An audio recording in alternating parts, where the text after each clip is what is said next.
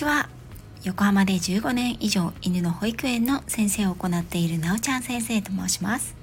さて今日は108日間世界一周の船旅。サファガーから王家の谷エジプト編をお届けいたします。5月21日にモルディブ・マーレを出港しエジプトの港町サファガに寄港したのは5月29日。8日間の長期公開となりました。荒れるインド洋を抜けるサインであるアフリカの角と呼ばれるソマリア半島が見え久々の陸地を横目にみんなで歓声を上げたり銀色に跳ねるトビウオの群れを見たり船を追いかけて遊ぶイルカの大群に遭遇したり海の暮らしをそれなりに堪能していました。航海に入ってからは海は嘘のように穏やかになりました。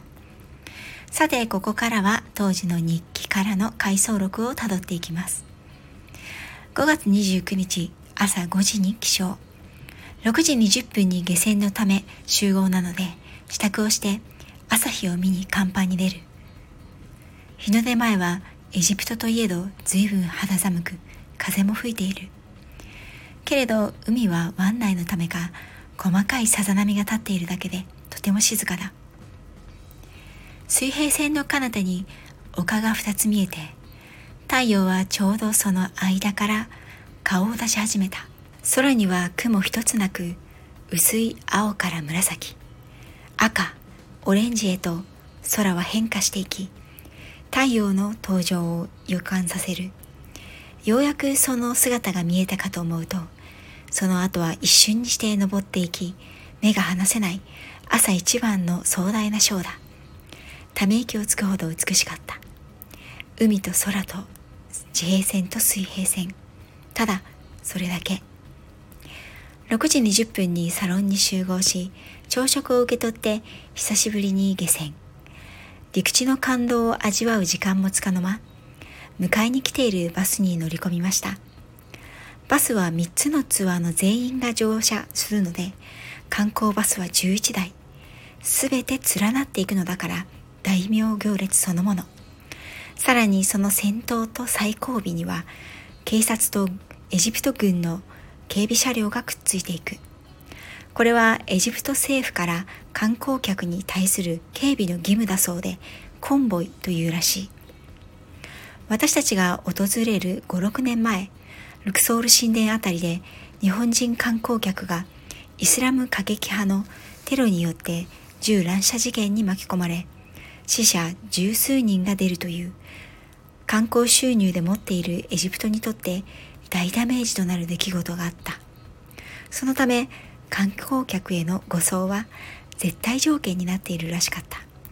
今ではもちろんそんなことはないでしょうね。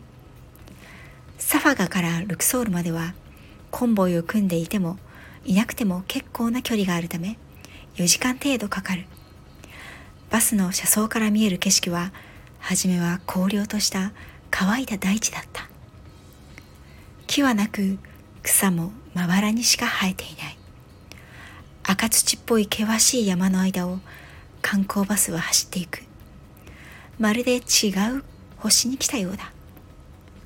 バスに揺られながらお弁当を食べいつの間にか眠り目が覚めると風景はガラッと変わっていた。道路は土手沿いになりすぐそばには川がゆったりと流れている。反対側の土手には夏目ヤシの木やたくさんの樹木。花をつけた植物に日干しレンガ造りの民家がところどころ立っている。その向こうには緑豊かな畑が続いていた。はるか昔エジプトはナイルの恵みによって大緑地の広がる豊かな土地だったのだという。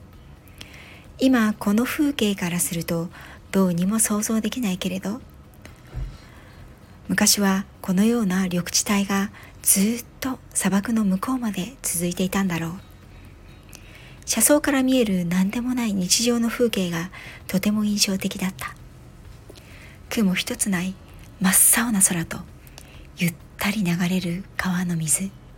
生き生きとした緑。そして住人がいるのかいないのかわからないような半分崩れたような日干しレンガの平屋の家々いかつい顔をして髭を生やしたおじさんたちが白いターバンとゆったりとした民族衣装を身につけてどこか物悲しい表情のロバに乗って土手沿いをポクポク歩いている。たくさんの荷車を背に乗せたロバ。簡素な荷車を引いているロバ。綱もつけずにおじさんの後をパカパカついていく子供のロバ。どの家にも白や黒灰色のロバがいて思い思いのところで草を食べたり木陰で休んだり仕事をしていました。みんなとっても可愛かった。本当にエジプトの田舎の人々の生活の一部そして家族の一員なんだな。頭でっかちで耳が長くてちょっと物悲しい顔に見えるロバたち。頑張ってね。王家の谷はルクソールの西岸荒れ果てた山の中にある。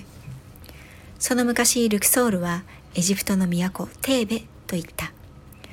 海より登ってきた島という意味。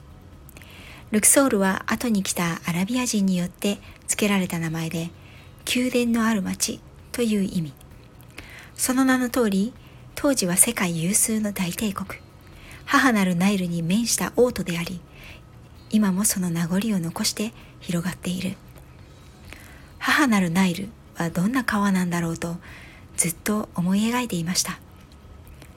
目の前に広がるナイルは大きく穏やかで照りつける太陽の光を受けてキラキラと光っていた。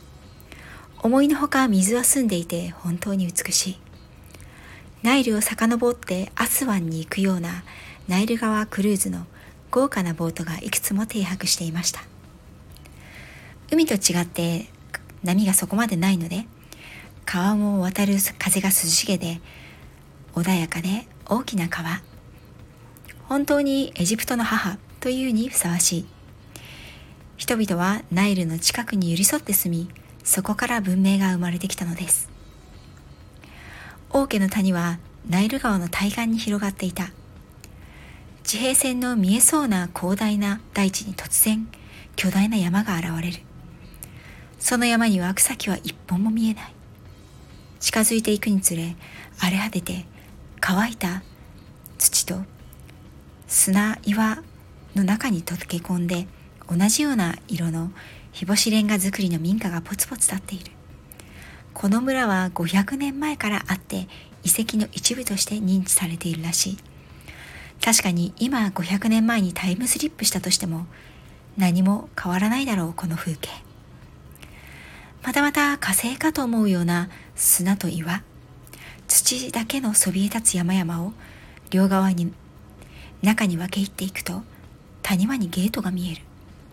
一度バスを降りてこの風景とあまり似つかわしくないテーマパークにあるようなイラスト入りのトロッコとその電車に乗って王の墓の入り口まで行く。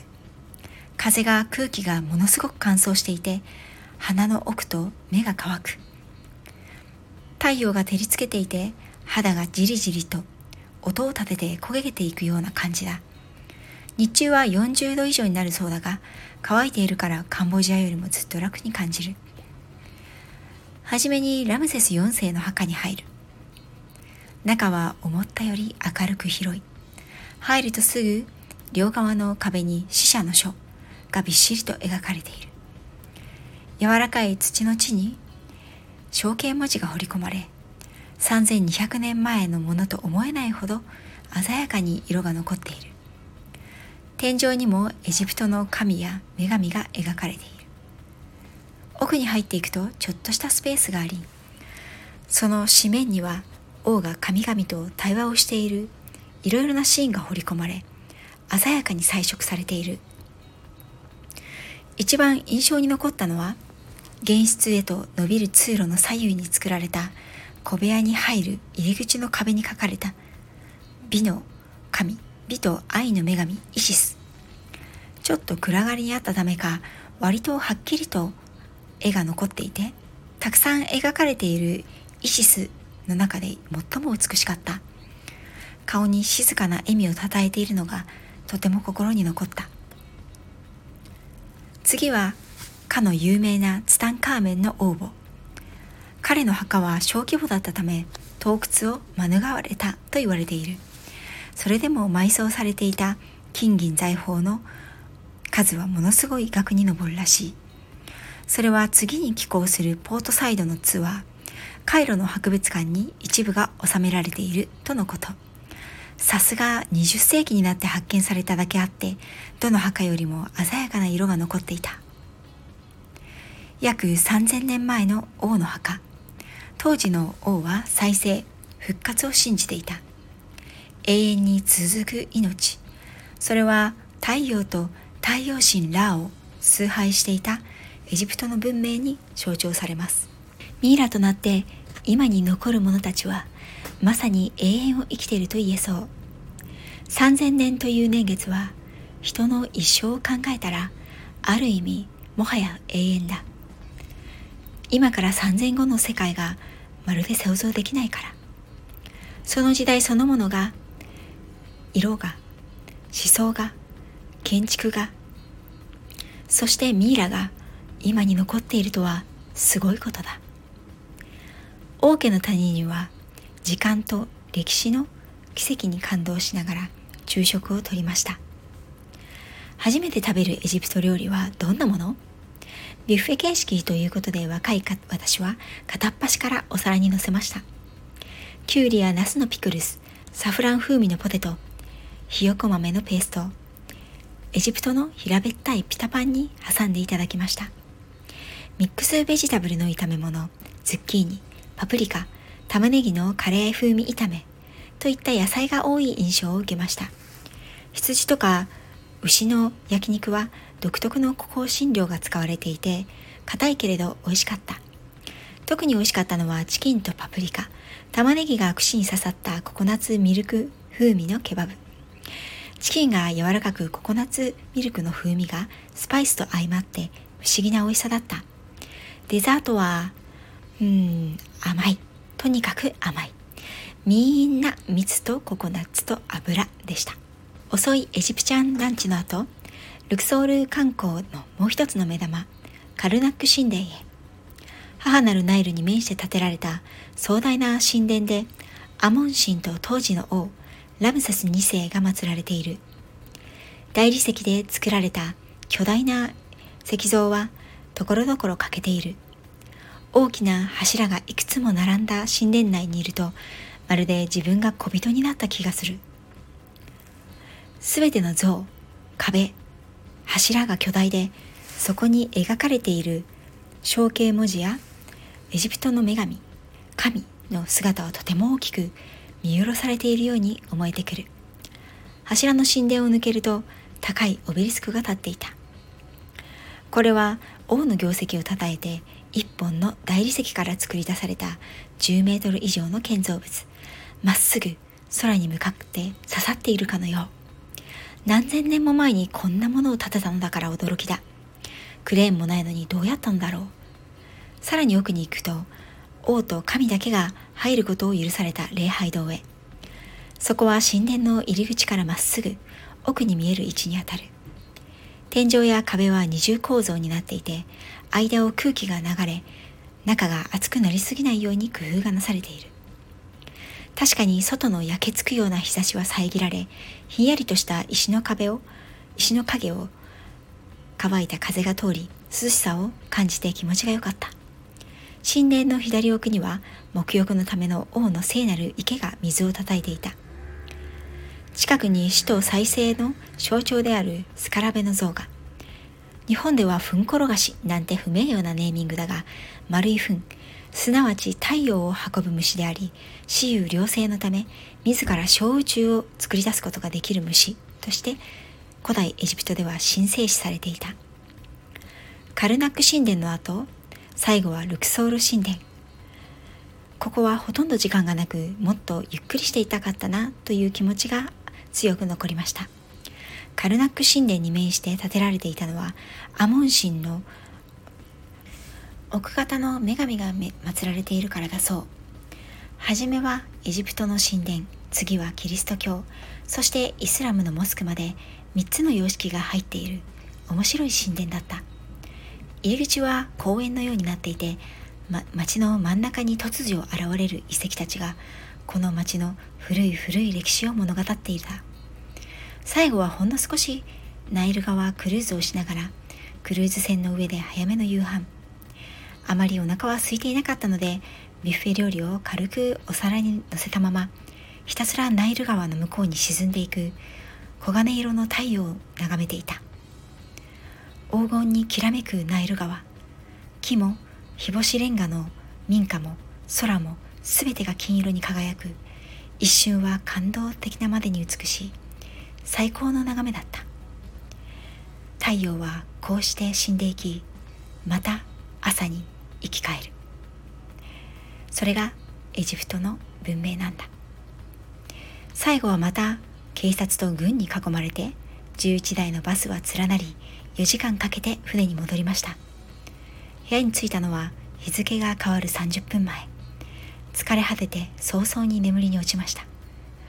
翌日はまた一日を船の上で過ごし船はかの有名なスエズ運河を越えてポートサイドからギザへ。今回も最後までお聴きいただきありがとうございました。次はスエズ運河とギザの三大ピラミッドの旅をお届けいたします。